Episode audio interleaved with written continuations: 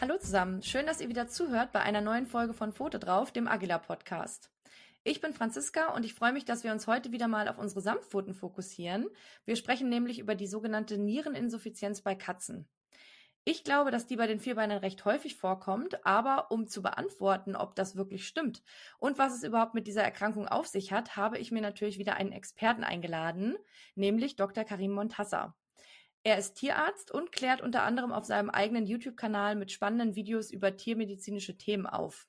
Und er war auch schon einmal in unserem Podcast zu Gast, nämlich in Folge 2, in der wir über Bewegung bei Hunden und Katzen gesprochen haben. Die Folge verlinke ich euch auf jeden Fall auch direkt mal in den Show Notes. Ja, hallo Karim, schön, dass du wieder da bist. Hallöchen.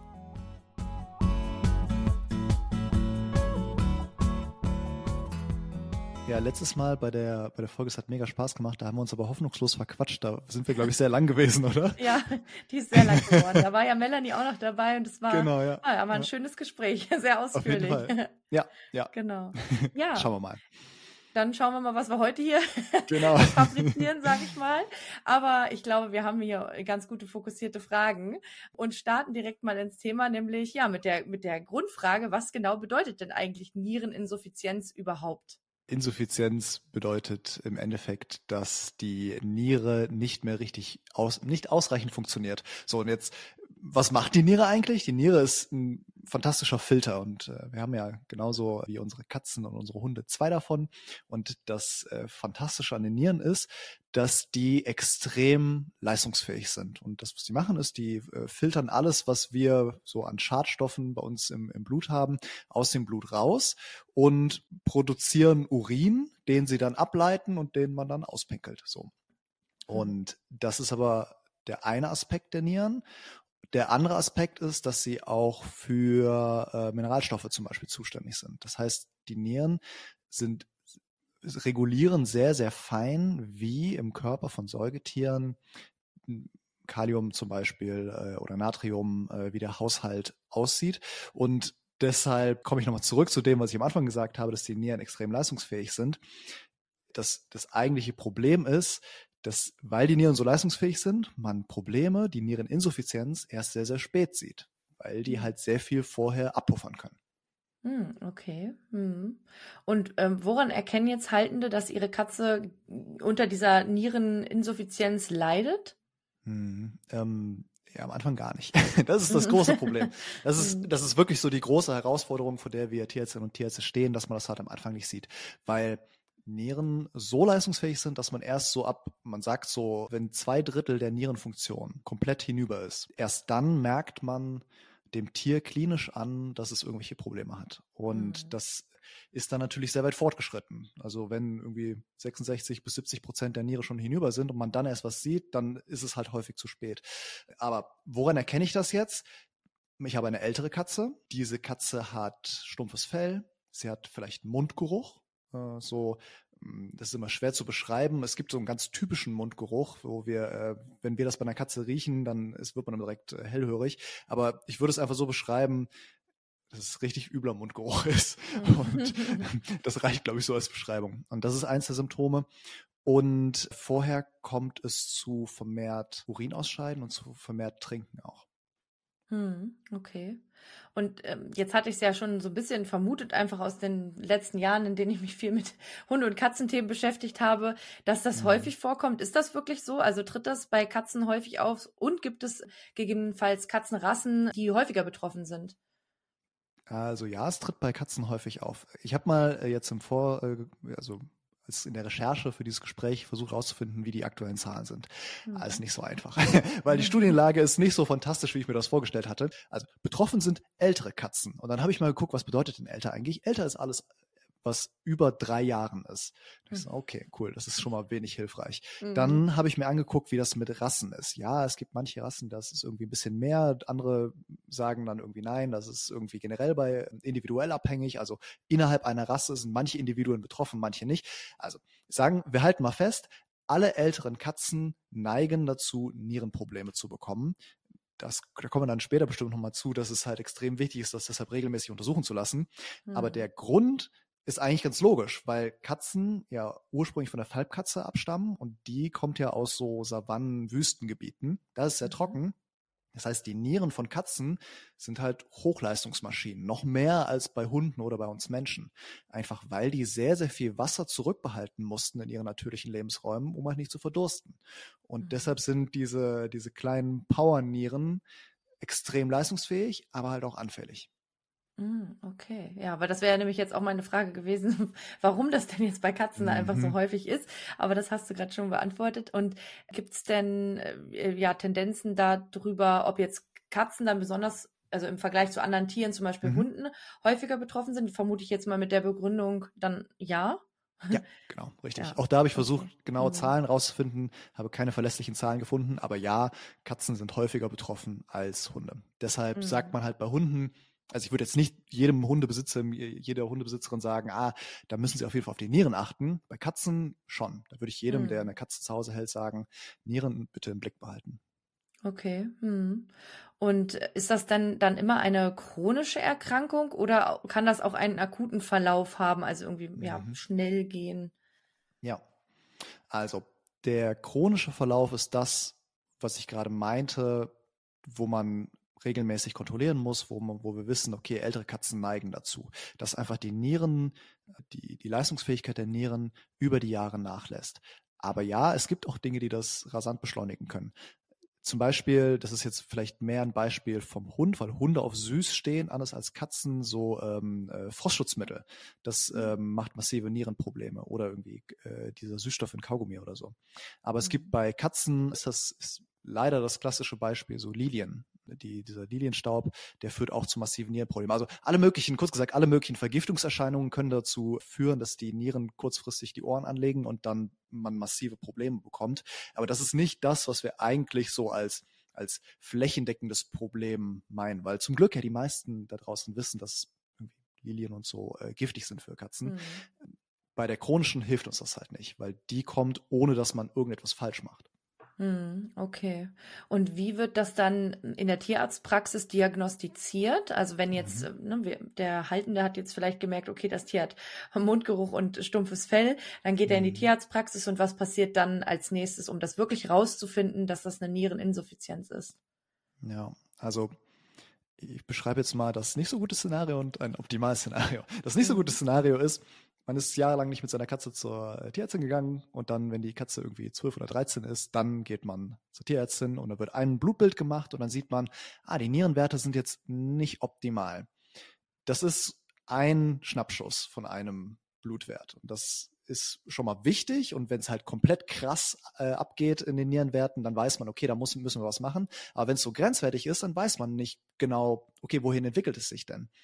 Und dann kann man, zu Maßnahmen kommen wir ja noch, aber dann kann man halt bestimmte Dinge machen. Aber besser und das Optimalszenario ist, dass man einfach einmal im Jahr zur Tierärztin geht, ein Blutbild macht und dann einen Verlaufswert hat. Weil dann sieht man mhm. ja schon, in welche Richtung es sich entwickelt. Und selbst wenn es noch im Normbereich ist, aber sich, es, es zeichnet sich an, dass es sich so ab sechs, sieben Jahren aus dem Normbereich rausbewegen möchte, dann kann man rechtzeitig gegensteuern. Und bei diesem Gegensteuern gibt es halt von ich sag mal, einfach umzusetzen Maßnahmen bis, okay, jetzt wird's krass aufwendig, eine große Bandbreite. Und je früher man diese Erkrankung bemerkt, desto mehr kann man eingreifen. Und eingreifen bedeutet Leben verlängern, ganz konkret. Mm, mm.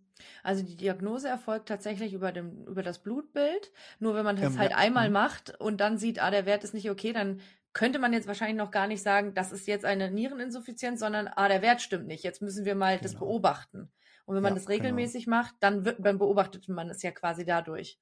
Genau. Ja. Und mhm. also es gibt noch zwei andere äh, Werte, die man da misst. Einmal schaut man sich mit dem Öxlemeter, das kennt, kennen wir vielleicht so vom, vom Weinanbau. Das ist, das ist dieses, ähm, äh, sieht, sieht aus wie so ein äh, eine Seite von einem Fernglas und vorne kommt ein Tropfen Urin drauf und da guckt man durch und dann guckt man sich das spezifische Gewicht von dem Urin an. Weil ich meinte ja schon, dass die, die Nieren sehr gut im Kompensieren sind und wenn die Nieren anfangen kaputt zu gehen, in Anführungszeichen, dann kompensieren sie das, indem sie einfach mehr Urin bilden, um halt mehr auszuschwemmen. So, das ist der erste Kompensationsmechanismus. Und diese, diesen verdünnteren Urin kann man halt mit diesem Öxlimeter, äh, so heißt das im Weinanbau, kann man das äh, messen.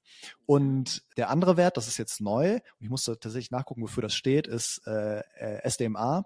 Das ist ein Früherkennungswert und äh, ich muss es jetzt ablesen, ich wusste das nicht. Symmetrisches Dimethylarginin, dafür steht das. Ist auch egal. Im Endeffekt ist es ein, ein Blutwert, der mitgemessen werden kann bei auch jungen Katzen und der schon sehr, sehr früh anzeigt, wenn die Reise Richtung Niereninsuffizienz geht. Das ist der mhm. erste Wert, der mhm. anschlägt und den gibt es, ist ganz neu und es ist fantastisch, dass wir so einen Messwert haben und da, ich denke, da lohnt es sich auch mal nachzufragen, weil vielleicht das noch nicht bei äh, allen Kolleginnen und Kollegen angekommen ist, dass man das jetzt messen kann. Das heißt, wenn man eine Katze hat, wo man sich denkt, ah, ich, weil ich nicht, habe meine letzte Katze an einer Niereninsuffizienz verlieren, diesmal möchte ich auf jeden Fall auf Nummer sicher gehen, dann kann man mal nach dem SDMA-Wert fragen.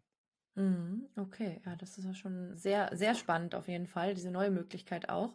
Jetzt mhm. hast du ja schon ja angedeutet, es gibt eine Bandbreite an Behandlungsmöglichkeiten, ähm, ja. von einfach bis kompliziert äh, oder aufwendig. Hm, wie sehen die denn so aus? Also worauf mhm. muss man sich einstellen als Besitzerin? Ja, das Ding mit dem kompliziert ist, ich hätte ja ganz eingangs erwähnt, dass die Nieren sind die filtern. Aber die machen ja auch diese ganzen äh, Mineralwertgeschichten und Hormone. Und je kaputter Nieren sind, desto stärker muss man eingreifen und halt nicht nur auf diese Filtrationsfähigkeit eingehen, sondern auch den ganzen Rest im Gleichgewicht halten. Das heißt, wir haben eine Katze, da zeichnet sich, wir haben das super früh bemerkt, da zeichnet sich das ab, dass es eventuell Richtung Niereninsuffizienz geht und wir wissen, okay, alles klar, hier müssen wir vorsichtig sein. Dann gibt es Spezialdiäten von verschiedenen Herstellern, die geprüft sind. Die gibt es bei der Tierärztin. Die haben äh, wenig Protein, wenig Phosphor und helfen einfach, die, diese Abfallprodukte, die im Blut sind, niedrig zu halten, damit die Nieren nicht so viel arbeiten müssen. Und es ist belegt, dass diese Diäten, wenn man sie rechtzeitig einsetzt, dazu führen, dass Katzen länger leben. Und das ist halt, also halt eine Futterumstellung. Das ist ja, mhm. macht man halt einfach. Das ist kein großer Akt irgendwie. Und das ist auch ja. für, für uns Tierärztinnen und Tierärzte halt super praktisch, weil man gibt dieses Futter mit und dann bleiben die Werte halbwegs stabil man, also man verhindert die Erkrankung damit nicht. Das mhm. ist ganz wichtig zu sagen. Aber man kann sie hinauszögern und das ist ja schon mal viel gewonnen. Ja. So, dann wird's komplizierter. dann gilt es weiter, dass man zum Beispiel bei, ähm, es gibt so, wir nennen das ein Iris-Staging, das ist IRIS, das ist so eine Abkürzung und es geht im Endeffekt darum, dass man die, die äh, Niereninsuffizienz in so verschiedene Stadien einteilt. Und je nach Stadium muss man dann halt mehr von diesen ganzen Dingen machen, die ich jetzt beschreibe. Nämlich es gibt sowas wie Phosphatbinder, weil die, wenn die Nieren nicht mehr äh, ausreichend funktionieren, geht das Phosphat im Blut hoch. Das ist keine gute Idee. Deshalb ähm, nimmt man, äh, gibt man Phosphatbinder. Da muss man aber sehr genau aufpassen, dass man nicht zu viel gibt, nicht zu wenig gibt. Ist einfach aufwendig. Dann gibt es verschiedene Vitamine und es gibt irgendwie Kalium, das man zum Beispiel gibt. Aber was was ich super spannend finde, ist, dass auch Antibiotika, bestimmte Antibiotika helfen. Wir wissen aber nicht genau, warum.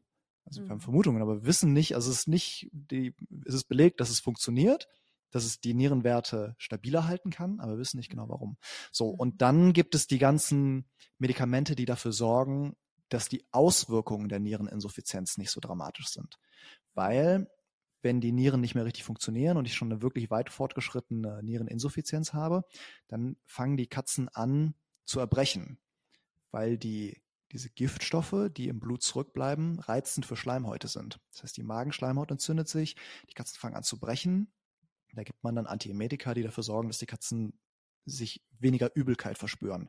Dann gibt man Magenschutz, damit diese Schleimhautschäden gering gehalten werden. Das kann so weit gehen, dass Katzen äh, im Maulbereich tatsächlich richtige Ulcer bekommen, also so äh, wie so Aften, also mhm. offene Stellen der Schleimhäute. Und da muss man dann auch gegensteuern. So, und dann kann man sich vorstellen, je mehr man gegensteuert, dann ist es ja, der Körper ist ja wie so, ein, wie so ganz viele Zahnräder. Und wenn man an einem Zahnrad dreht, dann bewegen sich alle anderen mit. Und da muss man mhm. sehr genau gucken, okay, wenn ich jetzt hier an diesem Zahnrad drehe, was ist denn am anderen Ende? Ähm, da muss ich dann auch gegensteuern und es wird einfach sehr komplex. Deshalb, also wenn, wenn ihr jetzt eine Sache hiervon mitnehmt, frühe Kontrolle hilft früh. Das ist mhm. extrem wichtig, weil wir ganz früh halt sehr leicht gegensteuern können und halt nur eins dieser Zahnräder bewegen müssen. Und je mhm. fortgeschrittener es ist, desto mehr Zahnräder hat man im Blick und desto komplexer wird es. Ja. Das heißt aber, man kann eigentlich in fast jedem Stadium noch was tun, außer wahrscheinlich, wenn es ganz, also ganz am Ende, wenn man es, mhm. aber dann hat man auch wirklich nicht aufgepasst, würde ich jetzt fast sagen. Also dann hat man es gar nicht, wenn man es mhm. gar nicht bemerkt, dass irgendwas nicht stimmt, dann, dann ist es zu spät. Aber sonst kann man was tun. Das ja. heißt, diese Diagnose ist keine, kein Todesurteil. Nein, auf gar keinen Fall. Das ist wichtig, dass du das sagst. Ich habe das jetzt ja. so ein bisschen so klingen lassen, als wäre es irgendwie zu spät, wenn es. aber nein, ist es nicht. Man kann Katzen in jedem Stadium helfen, aber es ist halt, es wird halt komplexer und es ist mhm. schöner, wenn man es früh auffängt. Aber ja, man kann in jedem Stadium was machen, bis man dann irgendwann halt entscheidet, okay, alles klar, jetzt sind die Nieren so geschädigt, dass wir das Tier jetzt erlösen müssen. Aber diesen mhm. Punkt rauszögern, das geht in jedem Stadium. Ja, okay. Und ist es denn so, dass durch diese Niereninsuffizienz, wenn die voranschreitet, auch andere Organe mit betroffen sein können? Mhm. Ja, alle. also man muss sich gar nicht auf ein Organ beschränken. Dadurch, dass, dass es ne, diese ganzen Zahnräder sind und die Nieren da einfach so zentral auch am Blutdruck und an allem beteiligt sind, werden quasi alle Organe in, in Mitleidenschaft gezogen. Und das ist das, mhm. was so diese Niereninsuffizienz eigentlich so dramatisch macht, dass halt mhm. alle anderen Organe mit umfallen. Also umso wichtiger, wirklich ähm, rechtzeitig hinzugehen, die Katze gut im Blick zu haben, rechtzeitig äh, immer regelmäßig zur Vorsorge zu gehen. Aber natürlich auch dann die, die große Frage, die wichtigste Frage quasi zum Schluss, ähm, kann man als Besitzer irgendwas tun, damit es gar nicht mhm. so weit mhm. kommt? Das ist ja so die, die große Trockenfutter-Feuchtfutter-Debatte. Mhm. Die Studienlage da ist zum Glück relativ deutlich, dass Trockenfutter nicht schlecht für Nieren ist. Ähm, so, es, es klingt ja eigentlich logisch. Ich gebe Trockenfutter, ich, das, der entzieht dem Körper Wasser und dann schadet das den Nieren, weil die ja weniger Flüssigkeit abbekommen. Und das ist eigentlich eine logische Gedankenkette. Mhm. Aber die Studienlage sagt halt ganz klar, das ist nicht so. Also man muss keine Angst haben, wenn man Trockenfutter füttert. Das ist nicht schlecht für die Nieren. Ähm, die Empfehlung von uns Tierärztinnen und Tierärzten geht ganz klar dahin, sowohl Trockenfutter als auch Nassfutter zu füttern. Also meine Katze Introcat zum Beispiel bekommt morgens äh, Nassfutter und nachmittags und abends bekommt sie Trockenfutter. Fertig. Mhm. Und das ist so die optimale Ernährung, die, die wir empfehlen. Das hat aber weniger Gründe für wegen der Niere, sondern mehr, weil es halt, ähm, weil man wenn das, wenn die Katze eins davon nicht mehr essen möchte, dann kann man immer noch auf das andere ausweichen. Das ist der eigentliche Grund. Also Trockenfutter, kein Problem. Und dann gibt es, wir können ja mal darüber reden, obwohl es uns nicht betrifft. Es gibt äh, Organspenden in den USA. Und das ist, ja, das ist, jetzt betreten wir ethische Graubereiche, die, auf die es keine absolute Wahrheit gibt, aber Meinungen, weil in den USA ist es so, dass Katzen mit chronischen Niereninsuffizienzen können Spendernieren von anderen Katzen bekommen. Das heißt, mhm. da wohnen Katzen in großen Kliniken, gerade in Unikliniken, und die, das sind Spendertiere. Und diese Katzen leben da und warten darauf, dass sie eine ihrer Nieren abgeben an Katzen, deren beide Nieren so kaputt sind, dass sie halt darauf angewiesen sind. Und dann bekommen die eine der Nieren. Und der Deal ist, dass dann die Spenderkatze mit zu den äh, Besitzern kommt, die ähm, äh, die die kranke Katze gebracht haben und dann halt da den Rest ihres Lebens verbringen darf. Okay, wow. Ja, das man muss, bevor ich sage, was ich davon halte, man muss dazu sagen, dass es in den USA ja so ist, dass die Tierheime lange nicht so gut funktionieren wie hier bei uns. Also wir sind hier in Deutschland schon ziemlich verwöhnt, was das angeht. Und in den USA werden Katzen eingeschläfert, nachdem sie ein Jahr oder zwei in einem Tierheim sind. Mhm. Wenn sie nicht übernommen werden, werden die eingeschläfert. Mhm. Fertig, das war's. Also da gibt's, mhm. gibt's keine Diskussion. Und da ist dann die Alternative, dass man sagt, okay, dann können die ja in der Klinik als Spenderkatze leben und können dann den Rest ihres Lebens halt mit einer Niere auch noch gut überleben, wie das bei uns Menschen ja auch möglich ist. Ja, ja ich ähm, verstehe die Argumentation, aber mir fällt es sehr schwer, das gut zu finden, einfach weil die Katze sich ja nicht aussuchen kann, dass sie die Niere spendet. Und ich finde mhm. so diese Entscheidung für die Katze schwierig. Aber das ist nur meine persönliche mhm. Meinung. Wie siehst Und du das in Deutschland, so? Wenn ich das jetzt richtig verstehe, in ja. Deutschland äh, dürfen gibt es keine Organspende unter Tieren? Nein. Das, das in, in Deutschland gibt es das nicht. Nein. Okay. Ja, es ist schwierig. Also ich hätte mir jetzt ehrlich gesagt ein bisschen mehr Sorgen darüber gemacht, wie die Katzen dort in der Klinik leben. Also ob das so, also weiß ich ja jetzt mhm. nicht, äh, ob das da artgerecht ist und, und schön für die das Leben dort. Also ich stelle mhm. mir das mhm. so als Labortiere vor. Weiß ich nicht, ob das ein bisschen schöner ist. Ähm, Das ist es tatsächlich. Das, das muss man fairerweise dazu sagen, dass die, Mhm. also die gehen jetzt nicht raus natürlich, die wohnen drin, aber ähm, das gab es beim, äh, als ich in der Uni äh, Gießen gearbeitet habe, gab es auch Blutspendekatzen und die leben tatsächlich ganz gut. Die hatten eine halbe Etage für sich und hatten da riesen eingerichtete Räume und die Studenten sind jeden Tag da gewesen und haben die Katzen gestreichelt. Also die, denen geht's tatsächlich relativ gut. Hm, okay, ja, dann ist ja das, äh, dann finde ich das okay. Aber ja, mit der Spende an sich, ja, wenn man jetzt wirklich davon ausgeht, dass das Katzen sind, die sonst vielleicht eingeschläfert worden wären, dann ist das natürlich das bessere Leben, auf Mhm. jeden Fall. Und ja, der Punkt, ja, die Katze kann das nicht selbst entscheiden. Ja, unsere Tiere können ja nichts selbst entscheiden. Also Ja, das stimmt. ja, ja. wir entscheiden ja immer. Also wir entscheiden Ja. auch, dass, dass es eine andere OP haben soll. Ähm, Mhm. Und das hätte natürlich das, ja, kann das Tier ja nicht selbst entscheiden. Und von daher, ja, müsste man sich nochmal, müsste man sich nochmal. Ist schwierig, ne? Aber Oder? also so auf den, so im ersten Moment denkt man, oh Gott, die Amis wieder mit ihren verrückten Aktionen, da ist ja irgendwie alles nochmal ein bisschen verrückter. Aber so, wenn ich drüber nachdenke, so, ich finde immer, solange die Tiere nicht leiden, ist ja, ist, es, Mhm. ist es okay.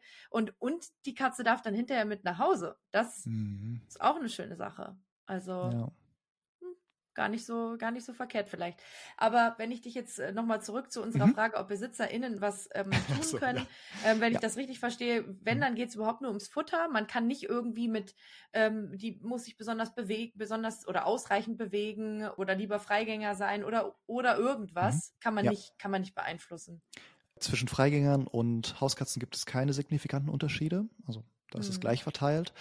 Bewegung ja, weil Bewegung zu schlankeren Tieren führt. Das heißt, Mhm. äh, Übergewicht ist für alles immer ein negativ prognostischer Faktor, so nennen wir das. Also Übergewicht bei Katzen macht alles schlimmer, Mhm. ähm, weil das Fettgewebe einen dauernden Entzündungsreiz setzt und Entzündungsreize einfach dafür sorgen, dass der Körper die ganze Zeit Hochleistung bringen muss und dadurch geschwächt wird. Also Übergewicht immer schlecht und eine gut bewegte Katze ist meistens eine schlanke Katze und das ist immer besser. Also wenn ihr eurer Katze was wirklich Gutes tun wollt, spielt mit ihr, bewegt sie, äh, entertaint sie und sorgt dafür, dass sie ausreichend Action in ihrem Leben hat. Meine Katze wohnt ja drin und auch mit drinnen Katzen geht das hervorragend, dass man einfach zwei, dreimal am Tag mit denen spielt, Klickertraining macht, was auch immer, auf jeden Fall äh, gemeinsam Spaß hat und das ist ein tatsächlich guter Faktor für die Katze.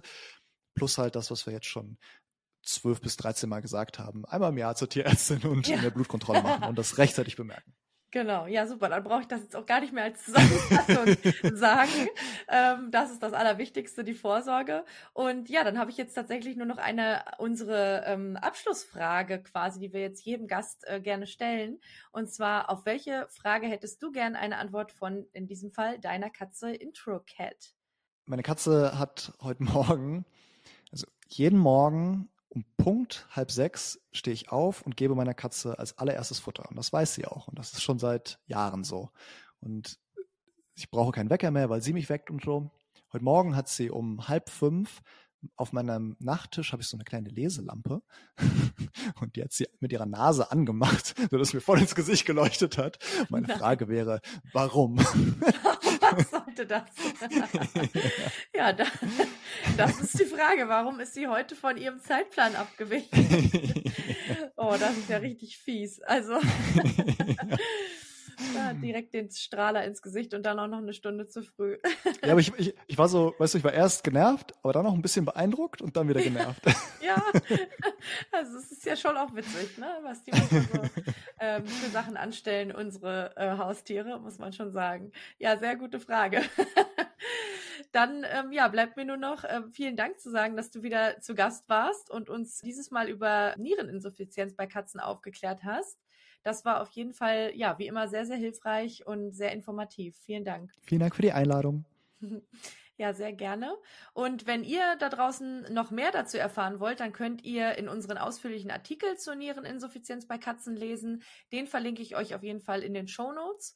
Oder da Bewegung ja, wie wir jetzt gehört haben, auch ein wichtiger Teil der Vorsorge ganz allgemein ist, ihr schaut unser Video rund um die Bewegung von Katzen an, in dem auch Karim äh, einige Tipps und Tricks gibt, die selbst faule Stubentiger zu mehr Bewegung verlocken sollten.